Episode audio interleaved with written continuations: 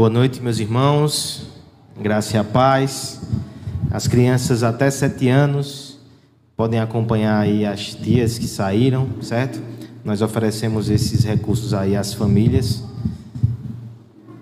Os demais vamos abrir em Gálatas, capítulo 2.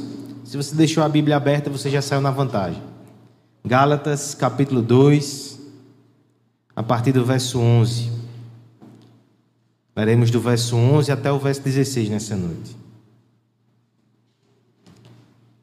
Semana passada, um dia de festa e o texto cooperou muito para isso, né? Foi um momento muito precioso para todos nós.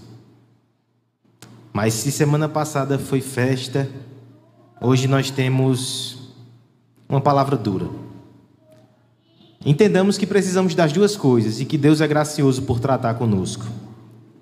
Alguns vão dizer que esse é um dos textos mais constrangedores de toda a Bíblia e certamente é a parte mais polêmica da carta aos Gálatas. Feita essa preparação, vamos ao texto com o coração aberto, sabendo que Deus ele deseja falar conosco através dessa passagem. Diz assim a palavra de Deus. Gálatas capítulo 2, a partir do verso 11.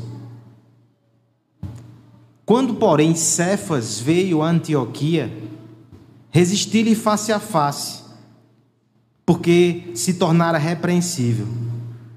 Com efeito, antes de chegarem alguns da parte de Tiago, comia com gentios. Quando, porém, chegaram, afastou-se e por fim veio a apartar-se, temendo os da circuncisão. E também os demais judeus dissimularam com ele, a ponto de o próprio Barnabé ter se deixado levar pela dissimulação deles. Quando, porém, vi que não procediam corretamente, segundo a verdade do Evangelho, disse a Cefas na presença de todos: Se sendo tu judeu, vives como gentil e não como judeu, por que obrigas os gentios a viverem como judeus? Nós, judeus por natureza e não pecadores dentre os gentios, sabendo contudo que o homem não é justificado por obras da lei, e sim mediante a fé em Jesus, também temos crido em Cristo Jesus para que fôssemos justificados pela fé em Cristo e não pelas obras da lei, pois por obras da lei ninguém será justificado. Vamos orar, irmãos, pedindo para que Deus fale conosco nessa noite, para que Ele revele Jesus Cristo aos nossos corações e toque onde deve ser tocado e nos cure também com o Evangelho da graça de Deus. Pai amado, nós te louvamos e nós te agradecemos. Somos bem-aventurados e somos privilegiados por estarmos aqui nessa noite. O Senhor separou esse momento para que ouvíssemos a tua voz. Nós te agradecemos, Pai, e pedimos ajuda. Abra os nossos ouvidos e prepare o nosso coração como terreno fértil para receber a tua semente e frutificar com fé, com temor e com esperança aquilo que iremos ouvir. Fala conosco, por misericórdia e por graça, no nome de Jesus. Amém.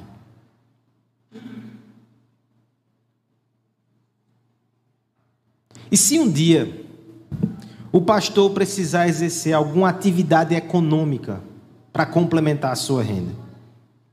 Seria essa postura coerente com o evangelho, com a missão que ele recebeu? Essa é uma questão que ela já não está tão em alta assim. Talvez a gente ainda tenha alguma dificuldade com algumas áreas específicas, como por exemplo, política, se o pastor deve atuar na política. Existem questões relativas a isso.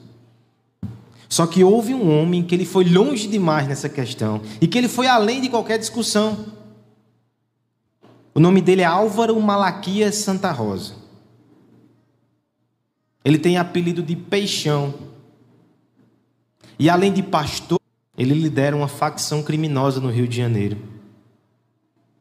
E esse grupo ele domina cinco comunidades naquilo que é chamado hoje de Complexo de Israel. Você pensa, coisas que só o Rio de Janeiro tem, né, né Luciano? Evidentemente, isso é incoerente com o Evangelho. Está sobre, sem sombra de dúvidas, isso não se discute. Esse homem, ele tem todas as ferramentas violentas e detestáveis que qualquer traficante tem. Mas além disso, ele desenha estrelas de Davi nas favelas que ocupa, chama o seu exército de exército do Deus vivo, e chega a perseguir outras religiões, expulsando sacerdotes de, de religiões de matriz afro, dizendo que ao fazer isso, o reino de Deus avança. Isso é coerente. Eu sei que a mistura de religião e violência não é nova. Nós podemos pensar, por exemplo, no islamismo e o terrorismo, nos mafiosos, que muitas vezes a máfia italiana tem uma áurea ali de catolicismo, vai à missa no domingo. E até no passado, nos morros, os traficantes que fugiam da polícia não tinham constrangimento depois de passar no terreiro e agradecer às suas divindades. Essa mistura, por mais incoerente que seja, ela não é novidade nesse mundo caído. Mas eu quero ir um pouco mais fundo nessa questão. Não estamos falando de qualquer religião ou de qualquer religiosidade, nós estamos falando do Evangelho. No centro da nossa fé tem um homem que morreu pelos seus inimigos. Como nós podemos de forma coerente relacionar isso com o avanço pelas armas, os fuzis e os entorpecentes. Se no centro da nossa religião há um homem que morreu, entregou a sua vida de forma voluntária para nos trazer para Deus, qualquer forma de imposição não é coerente com o Evangelho. Eu comecei com um caso extremo. Mas, por favor, não pense que a incoerência está somente na vida desse homem chamado Álvaro. Nós também temos as nossas incoerências com o Evangelho. Olhe para esse texto da palavra de Deus e você vai se surpreender. Porque aqui você não tem um traficante, aqui você tem um apóstolo. Um homem que é pilar e coluna da igreja. Um dos homens mais proeminentes do Novo Testamento.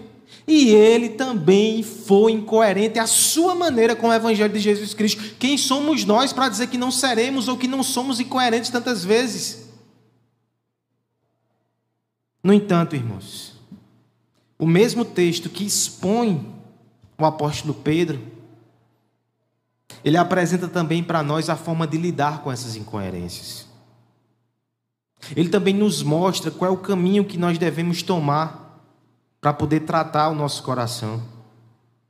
Nós veremos nessa noite os instrumentos que Deus nos dá para tratar as incoerências que temos com o Evangelho, ou que os nossos irmãos têm e podemos ajudar também. Três instrumentos. O primeiro deles é a identificação, versos 11 e verso 12. Depois, a repreensão, versos 13 e 14. E por fim, a pregação, versos 15 e 16. Identificação, repreensão e pregação. Esses são os instrumentos que Deus usa para tratar as nossas incoerências com o Evangelho. Vamos ver cada uma delas, começando pelo primeiro, nos versos 11 e 12, a identificação. E eu peço a ajuda da igreja na leitura desses dois versos, para que possamos nos aprofundar neles. Versos 11 e verso 12. Leiam, por favor, irmãos, a uma só voz. Quando, porém,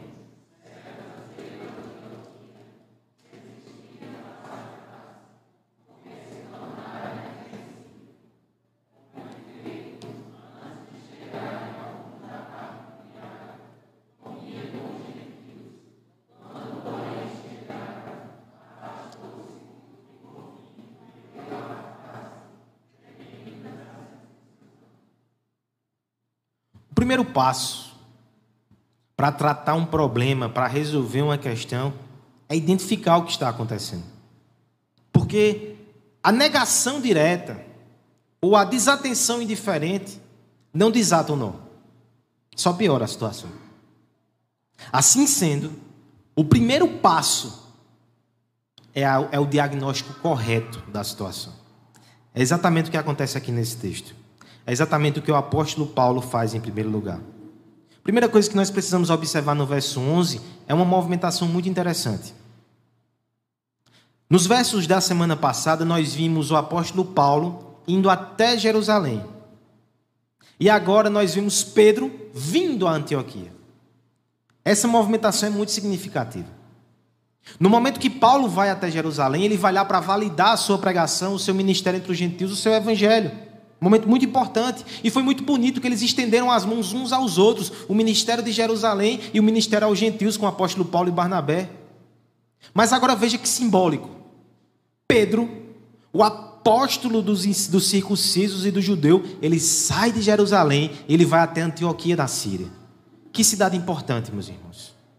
Terceira maior cidade do Império Romano naquela época.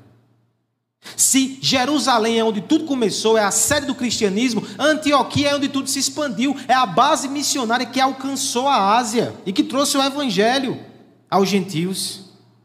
Aquela igreja maravilhosa onde Deus estava agindo ali de forma espetacular, a igreja dos gentios. E agora Pedro, o apóstolo dos judeus, ele vai até os gentios. Que momento espetacular. O verso 13, o verso 12 vai dizer que começou tudo muito bem. Com efeito, antes de chegarem alguns da parte de Tiago, comia com os gentios. Pastor, até aí nada demais. Quando a gente viaja para outra cidade, vai visitar as pessoas, a gente costuma comer na casa deles. Isso, isso é sinal de comunhão, né? Isso é, é natural, né? Porque seria algo espantoso. Sabe por que é espantoso, irmãos? Nós já comentamos aqui algumas semanas atrás que os judeus eles tinham uma dieta alimentar muito restrita por causa da sua religião. Eles não podiam se contaminar com alguns alimentos e até o modo de preparo. Então veja, para guardar a sua pureza cerimonial, com o passar do tempo, eles passaram a evitar comer com pessoas que não eram judias, com gentios, porque poderia ter alguma coisa contaminada ali no meio. Só que esse escrúpulo de pureza, ele foi contaminado e aos poucos virou um pecado terrível de preconceito e de exclusão. O judeu ele não se sentava com o gentil para comer. Coloque-se no lugar do gentil. Por tantos anos você foi tratado como alguém impuro e inferior. E agora você está na mesma fé daqueles homens, mas sente que ainda é essa barreira, uma carga de preconceito e talvez do outro lado ressentimento. De repente lá vem Pedro, aquele apóstolo que tem as histórias com Jesus, aquele homem que é coluna em Jerusalém, e Pedro vem até você lhe visitar, e não somente isso, na hora da refeição ele senta junto com você. Ele divide o prato, ele divide o pão, ele te aceita, ele te acolhe, ele diz: Você é um dos nossos, você não é impuro, não, você é puro em Jesus Cristo, você é irmão, vamos celebrar. Eu sou igual a você. Que coisa fantástica, né, Asa? Que maravilha. É o Evangelho, é a graça de Deus. Eu sinto muito, mas eu vou precisar quebrar esse momento tão lindo, porque é isso que o texto faz. Tem problema, né, irmão? Olha o que vai dizer o verso 11: Quando, porém, Cefas veio a Antioquia, resisti-lhe face a face. Estava tão bonita a sintonia. E se a gente pensa nos versos anteriores, né? Você lembra de Pedro dando a mão a Paulo, aquela unidade, aquela comunhão. E agora Pedro vem e Pedro come com os gentios. Que coisa linda. De repente, Paulo nos informa, até com termos militares, que ele teve que ter uma postura muito dura com o apóstolo Pedro. Resistir à face. É como se Pedro tivesse atacado aquela igreja e Paulo tivesse feito a defesa. Meu Deus, que termos pesados para uma relação entre apóstolos. Talvez alguém dissesse: Ei, Paulo, baixa a bolinha, vamos com calma. Mas ele vai nos mostrar aqui que ele não fez isso por qualquer motivo. A parte final do verso 11 vai dizer: é porque ele se tornou repreensível. Pedro se tornou repreensível. E o que foi que Pedro fez? Verso 12, mais uma vez. Com efeito, antes de chegarem alguns da parte de Tiago, ele comia com os gentios. Ele estava tendo comunhão com aqueles irmãos, mas chegou gente de Jerusalém. Talvez gente que carregava aqueles preconceitos contra os judeus. Gente que não entendia direito as implicações do evangelho para a unidade e para a comunhão dentro da igreja, que ainda tinha algumas barreiras de preconceito. E o que é que Pedro fez? Ele disse: Ei, senta aqui, vamos comer com a gente. Vocês não estão entendendo o que o Evangelho fez, não? Vocês não estão entendendo o que Cristo fez, não? Nós temos, senta aqui e vem comer, rapaz. Não foi isso que Pedro fez. O texto vai dizer: Quando, porém, chegaram, afastou-se. É como se ele ainda comesse, mas agora ele ficava lá no cantinho, quase que se escondendo, né? comia ligeiro, falava pouco e saía. Até que, por fim, ele veio a apartar-se. Ele não dividia mais a mesa com aqueles irmãos. Veja que situação difícil, né? De alguma forma ele os rejeitou de novo. Ele teve vergonha deles. E o pior, irmãos, ele não fez isso por convicção.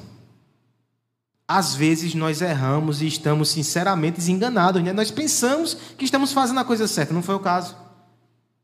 Ele não fez isso por estratégia piedosa de pensar, eu não sou aquele que vou evangelizar os judeus, então eu tenho que tomar cuidado com algumas atitudes para não fechar portas de evangelismo. Não foi isso. O texto vai dizer que ele temeu os da circuncisão. Ele teve vergonha, ele foi levado pela opinião alheia, ele cedeu ao temor dos homens. Ele não queria de alguma forma queimar a sua imagem, a sua reputação. Ele preferiu deixar de lado a comunhão com aqueles irmãos. Aí você vai dizer, como foi deselegante, como foi rude nosso apóstolo, né? O parecer de Paulo é um pouco mais duro do que esse. Veja o comecinho do verso 14 somente. Quando, porém, vi que não procediam corretamente segundo a verdade do Evangelho. Paulo foi no X da questão. O que Pedro estava fazendo na prática era negar o Evangelho de Cristo.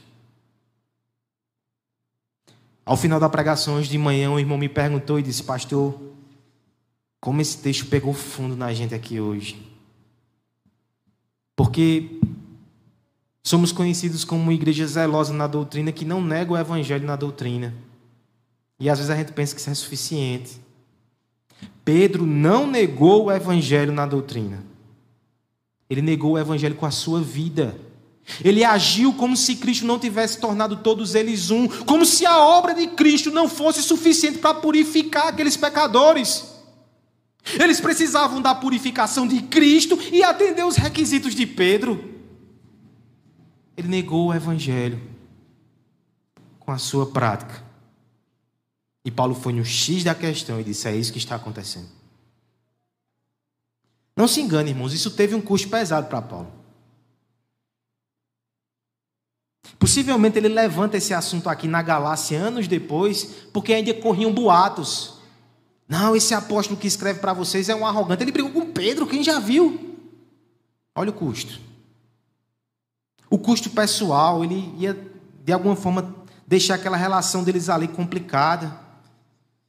Só que quando Paulo identificou, diferente de Pedro, ele não se levou pelo temor. Ele deu nome ao pecado. Ele apontou a incoerência. Essa é a primeira coisa que você precisa considerar aqui nessa noite, diante desse texto. Nós precisamos identificar o nosso pecado e dar o um nome certo. Será que essa pandemia já não, não nos ensinou o suficiente de que ignorar evidências não é um bom caminho? Quantas vezes as pessoas simplesmente não ignoraram alguns sintomas e simplesmente saíram contaminando a outras? Ou então ignoraram por muito tempo e depois, quando foram atrás do tratamento, a doença já havia crescido, progredido. Ele mesmo colocou em risco a sua vida. Não faça isso com o pecado. Não ignore, o encare e o identifique e dê nome. Veja só, o texto aqui nos dá um exemplo muito claro de uma incoerência com o Evangelho. É claro que eu preciso ser mais enfático nela. Qual a incoerência aqui desse texto?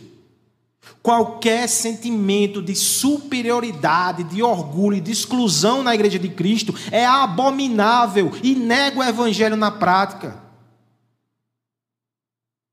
A igreja que recebe o Evangelho não deve aceitar divisões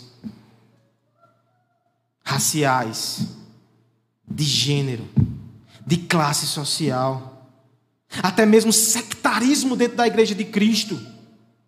Uma igreja que se aparta da outra, que se sente superior às outras, tudo isso nega o evangelho de Jesus.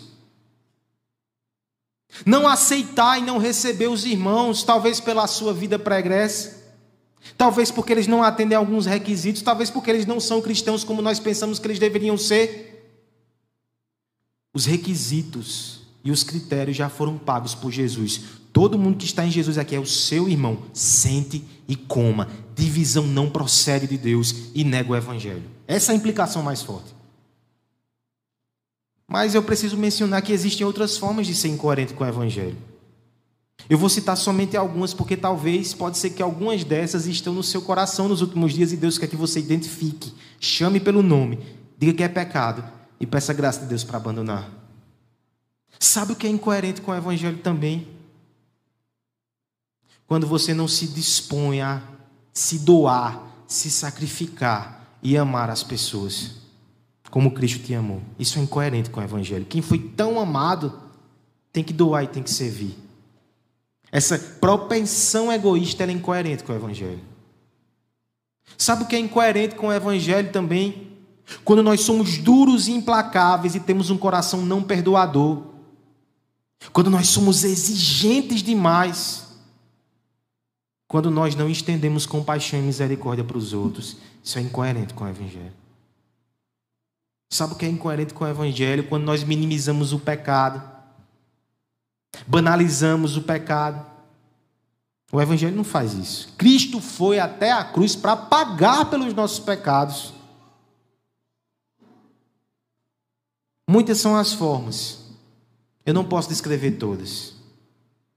Mas nessa noite que você leve a sério isso. Identifique em que parte da sua vida você não tem sido coerente com o evangelho da graça de Cristo. Não tenha medo de se perceber pecador. Tenha medo de não perceber que você é pecador. Aqueles que se percebem pecadores, eles encontram perdão, graça e restauração. Aqueles que ignoram que são pecadores, não são simplesmente incoerentes com o Evangelho, não. Eles negam o Evangelho e perecerão eternamente. Não tenha medo de se perceber pecador. Tenha medo de não se perceber pecador. Primeira coisa, então, identificação. Segunda coisa, segundo passo, segundo instrumento é a repreensão. Versos 13 e 14, eu peço a ajuda da igreja com esses dois versos. Vamos fazer a leitura. E também os demais judeus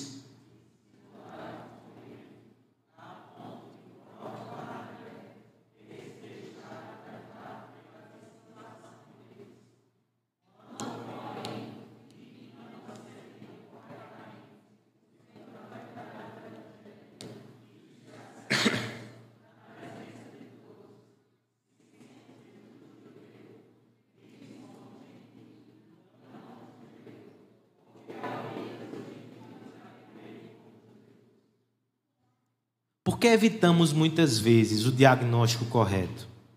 Chamar as coisas pelo seu nome. É simplesmente porque a gente tem problemas com alguns nomes que são incômodos? Ou na verdade é porque a gente quer evitar certos tratamentos que são dolorosos e custosos? Eu creio que é a segunda opção. Temos aqui um tratamento muito doloroso e muito custoso, irmãos, mas extremamente necessário que foi a repreensão. A repreensão é um tipo de disciplina.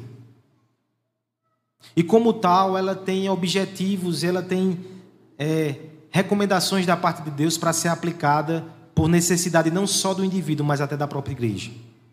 A turma de discipulado aí que foi recebida semana passada, espero que lembre, está bem fresquinho na memória, que quando comentamos aqui sobre disciplina, ela tem o objetivo de trazer o faltoso de volta para Cristo, mas ela também tem um objetivo comunitário, é de mostrar à igreja que esse pecado não é permitido, que ele não é tolerado, que ela deve voltar para o prumo, que outros não devem seguir aquele mau exemplo. Esse é um propósito da disciplina. Veja que esse texto nos mostra que realmente é necessário muitas vezes essa repreensão para que a igreja não desvie do seu caminho, porque ela estava se desviando. O texto vai dizer que os demais judeus dissimularam com ele. Você vai pensar, dissimular não é uma palavra boa, não, né? Dissimulado, dissimulada. Eu creio que ela já foi suavizada na tradução, porque no original é hipócrita. Pedro agiu como um hipócrita. E os outros judeus foram arrastados pelo seu exemplo. Já foi duro ver aquele homem não sentar mais com os gentios. Aí de repente outras pessoas começam a não se sentar mais. A igreja vai ficando rachada e dividida. Mas isso não foi o pior, irmãos. O pior está aqui ainda no verso 13 a ponto de o próprio Barnabé ter sido deixado levar pela dissimulação deles. Se coloque no lugar dos gentios. Tantos anos de exclusão e de preconceito. De repente eles são aceitos, eles sentam na mesa, até Pedro vem sentar com eles. Mas chega um dia que Pedro para de sentar, os outros judeus param de sentar, mas o golpe fatal foi quando Barnabé, o pastor deles, o homem que os evangelizou, para de sentar com eles. Até pelo exemplo de Pedro, a gente tem que ficar bem ciente dentro desse texto que pastores erram, que pastores pecam. Mas dói, né? O meu pastor me excluindo, foi isso que aconteceu aqui. Por isso, irmãos, que Paulo vai ser tão enérgico. Se até Barnabé, o pastor, foi contaminado com esse pecado, Pedro precisa ser confrontado. O verso 14 vai dizer que ele vai até Pedro e ele o faz publicamente. Você vai dizer, nossa, será que ele não podia ter chamado ele no cantinho, né? Não, irmãos, não podia, porque aquela prática estava contaminando a igreja, aquilo tinha se espalhado, aquilo precisava ser resolvido às claras. E tem mais. Nosso catecismo maior, na sua pergunta 151, vai dizer que em alguns casos a repreensão ela deve ser mais rigorosa quando se trata de pessoas que têm mais experiência, que são eminentes na comunidade cristã por causa dos seus dons e ofícios e que lideram outras pessoas. Tem que ser público porque elas influenciam outras pessoas. Paulo não exagerou. Ele foi na medida certa para curar. Pedro e a igreja. Veja o conteúdo da repreensão de Paulo, verso 14. Disse a Cefas na presença de todos: Se tu, sendo sendo judeu, vives como gentios e não como judeu, por que obriga os gentios a viverem como judeus? Ele foi muito franco, ele foi muito direto, ele confrontou dizendo assim: Quando esses outros não estavam por aqui, você vivia como gentil, você sentava, você comia, você não tinha problema com nada disso. E por que agora você impõe aos seus irmãos gentios que se tornem judeus, que assumam essa dieta? Se você entende que isso não precisa para você, por que você impõe aos outros? Por que você não diz a eles que o evangelho é suficiente?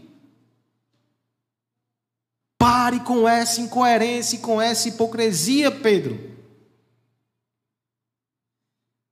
A pergunta que não quer calar talvez seja: como é que Pedro reagiu diante dessa repreensão? Porque o texto não fala, né? A única resposta que nós temos, irmão, diante desse silêncio, é a resposta que Pedro vai dar lá na sua primeira carta, quando ele recomenda aos irmãos que recebam os escritos do amado Paulo. Ele não perdeu o amor por Paulo. E tem mais, Pedro naquela carta vai dizer: tem coisa que Paulo fala que a gente não entende. Mas peça graça a Deus e tente entender o que ele está dizendo. Olha a humildade de Pedro. Ele foi confrontado. Ele foi repreendido. Mas ele entendeu que aquilo vinha da parte de Deus. Repreensão, disciplina, outras atitudes um tanto quanto antipáticas, elas podem nos assustar. E podemos pensar que é melhor evitar essas coisas na igreja. Mas o que você pensaria de um médico que percebe o diagnóstico terrível, um câncer, mas porque tem compaixão do paciente, não quer que ele passe por um tratamento doloroso, não prescreve o tratamento, não prescreve a quimioterapia, passa alguns medicamentos só para de alguma forma deixar ele mais tranquilo e simplesmente manda ele para casa sem tratar aquele problema. Ele não teve compaixão de verdade. Ele não teve amor, ele não teve piedade, não era isso que aquele homem precisava. E certamente a doença não vai ter piedade, não vai ter dó e vai avançar e vai destruir. É assim também com o pecado. O pecado não tem dó não tem compaixão de ninguém, não. Quando ele não é tratado, ele destrói vidas, destrói famílias e destrói igrejas. Não deixe que ele se alastre. Aos enfermos aqui nessa noite, todos, incluindo o pastor, quem te repreende com a palavra e com o evangelho é teu amigo e te quer bem. Se vem da palavra, receba com humildade. Até se você precisar ser disciplinado publicamente. Não aconteceu no jardim, não, mas a gente sabe que um dia vai chegar. Oficiais, lideranças, para vocês as coisas são até mais pesadas. Tiago já dizia: ó, quem quiser ser mestre, que se prepare. Pastor, mas que a gente entenda que o pior é sempre deixar o pecado surdo, ele destrói. Aos irmãos que talvez possam ser instrumento na vida de outros e tem um certo temor de confrontar muitas vezes, pega o bisturi com amor e vá só onde você deve ir, com humildade, com dependência de Deus, mas faça. A repreensão é instrumento de Deus para corrigir nossas incoerências com o Evangelho. Ela é necessária. Identificação, repreensão e, por fim, pregação. Vamos terminar com o Evangelho? Graças a Deus, né? Versos 15 e verso 16. Vamos fazer essa leitura e aqui nós encerramos a nossa exposição. Nós, judeus,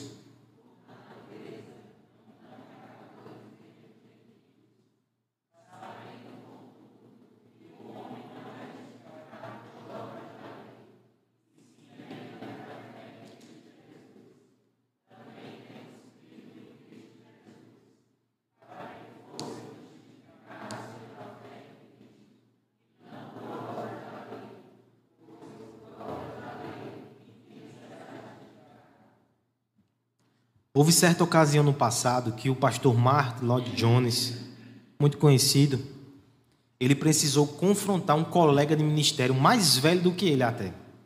Que coragem, né? Certa ocasião, ele tomando um cafezinho com aquele irmão, ele foi bem direto, ele disse: Eu creio que você está perdendo o foco no seu ministério. Você já foi um homem muito abençoado, você era conhecido como Spurgeon canadense, só que de repente parece que seu ministério tornou-se tornou um ministério só de denúncia, só de confronto. E o seu púlpito é carregado só desse confronto, só dessa denúncia, mas falta graça, e falta o evangelho, e falta Cristo. Você está perdendo seu ministério, meu irmão. A conversa não foi tão tranquila, algum debate começou a acontecer ali.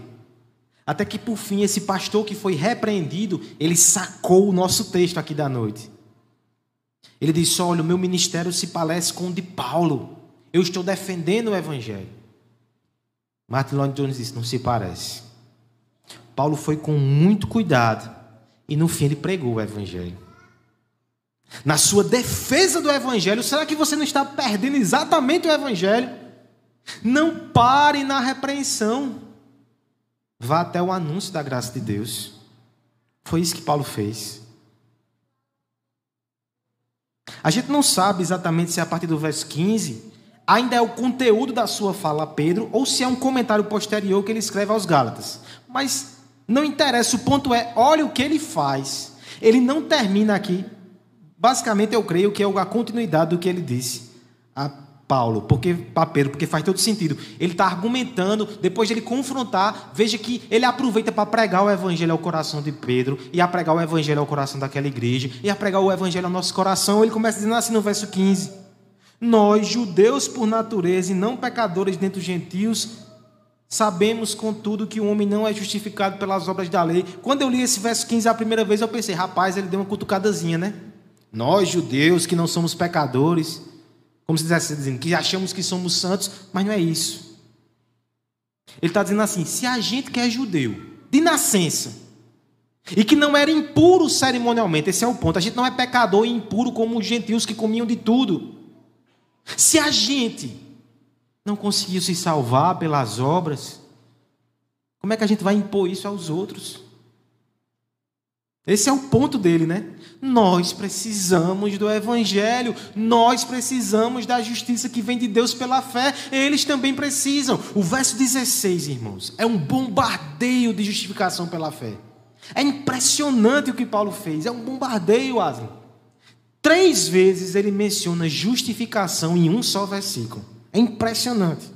Veja o que ele faz em primeiro lugar. A primeira menção à justificação, ele vai dizer: Nós que somos judeus de nascença, sabemos contudo que o homem não é justificado pelas obras da lei, e sim mediante a fé em Cristo Jesus.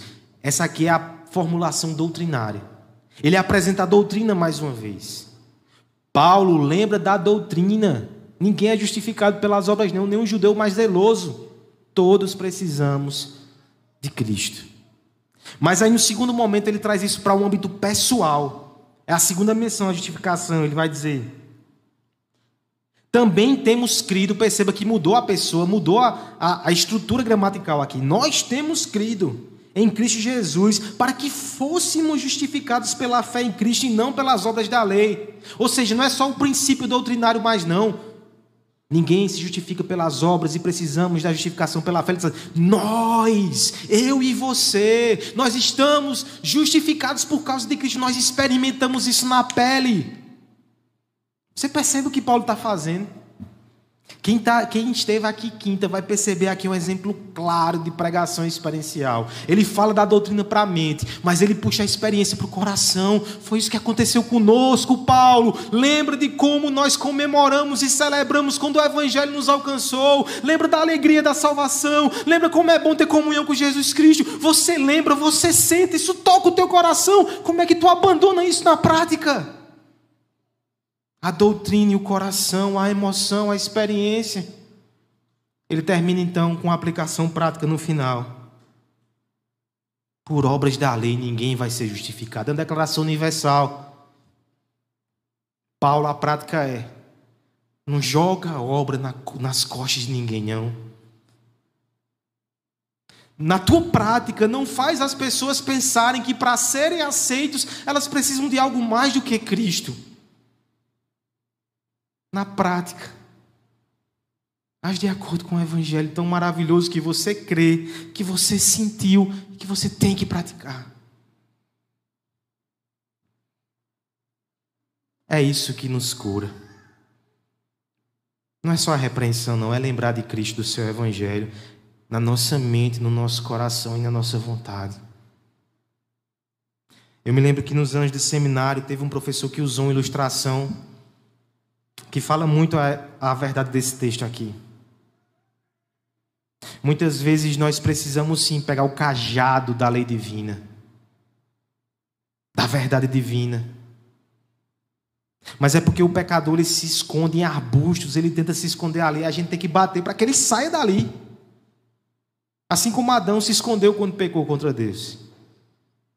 Mas a gente tem que bater só para ele sair do arbusto. Quando ele sai, e ele percebe a sua nudez, a gente não tem que bater mais, a gente tem que agora entregar as roupas que Deus providenciou, o Evangelho de Cristo, a salvação pela graça. Esse é o fim. É assim que a gente é curado. É com o Evangelho. Se nessa noite a lei bateu em você, se nessa noite a sua incoerência ficou exposta, Entenda que Deus está sendo amoroso, está te tirando do arbusto. Ele está te chamando para fora. Para que você tenha o diagnóstico correto. E para que você busque a justiça de Cristo mais uma vez. Eu sei que isso é um processo doloroso. É mais confortável ficar no arbusto. Mas Deus é tão amoroso que Ele nos tira de lá. Essa semana isso ficou muito forte, ficou muito evidente para mim. Eu não vou deixar Pedro passar por constrangimento sozinho, não. Eu vou passar por constrangimento junto com ele. Na sexta, eu, eu tive a brilhante ideia de ficar em casa de manhã e disse: Não, eu vou terminar o sermão em casa mesmo. Tinha levado o computador para casa, acordei mais cedo, disse: Não, vou ficar por aqui e vou terminar o sermão. Acontece que daqui a pouco algumas agitações ali dentro de casa. O pequeno leão começou a chorar por questões imaturas. Chorou cinco minutos, chorou dez, chorou quinze. Ele, ele consegue fazer isso. E de repente ele veio chorar no meu pé. Eu perdi a paciência. Sai daqui, Asma! Dei um grito, perdi a paciência. Até eu disciplinei muito bravo, desproporcional com aquele momento. E quando a clareza voltou, eu olhei para a Bíblia aberta. Disse: Meu Deus, que incoerência. Eu estou meditando aqui no Evangelho para pregar para a igreja, mas olha como eu acabei de tratar o meu filho.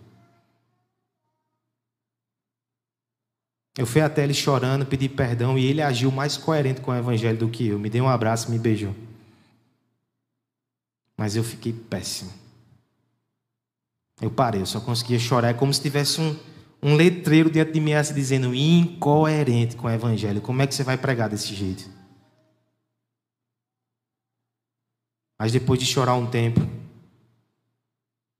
e de ter o pecado identificado, a esposa vem, senta do meu lado, começa com repreensão. Ela diz: Olha, quando você estiver brabo, eu repreendo. Quando eu estiver braba, você repreende. Mas não pode disciplinar com raiva, não. Repreensão primeiro, né? Mas depois ela me abraçou e disse: Lembre que você é só mais um pecador. Você é só mais um pecador. Perfeito é Cristo.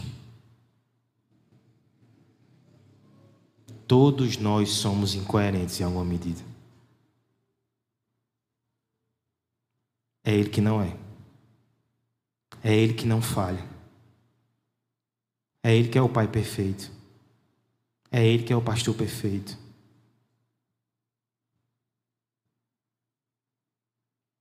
Nós olhamos para nós mesmos, especialmente em situações como essas, e nos sentimos pecadores que não merecem nada da parte de Deus e somos.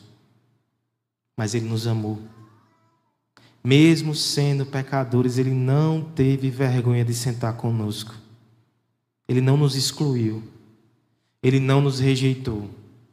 E cada vez que tem ceia, lá vem Jesus ao nosso encontro e senta conosco de novo.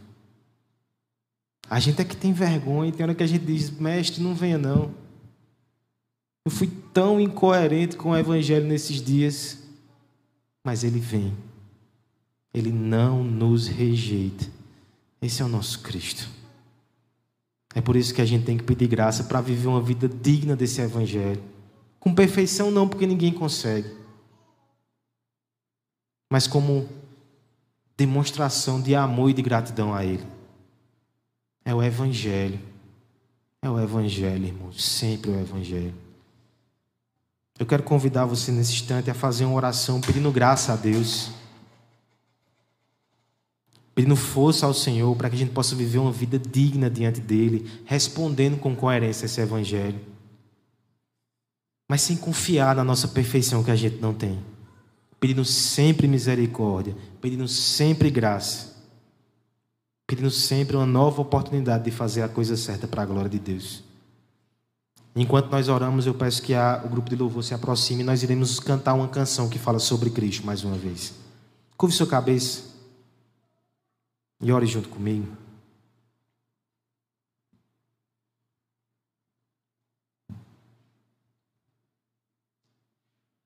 Pai bendito, nós estamos aqui nessa noite, Senhor. Mais uma vez quebrantados, Pai. Como nós, muitas vezes, tantas vezes, não agimos conforme o Teu Evangelho, Pai. Mas nos alegra e nos dá esperança saber que apesar da nossa incoerência, o Senhor permanece totalmente coerente ao teu propósito gracioso e salvador. Muitas vezes nós temos vergonha de nós mesmos e nós temos vergonha dos nossos irmãos. Muitas vezes nós rejeitamos as pessoas. O Senhor não faz isso.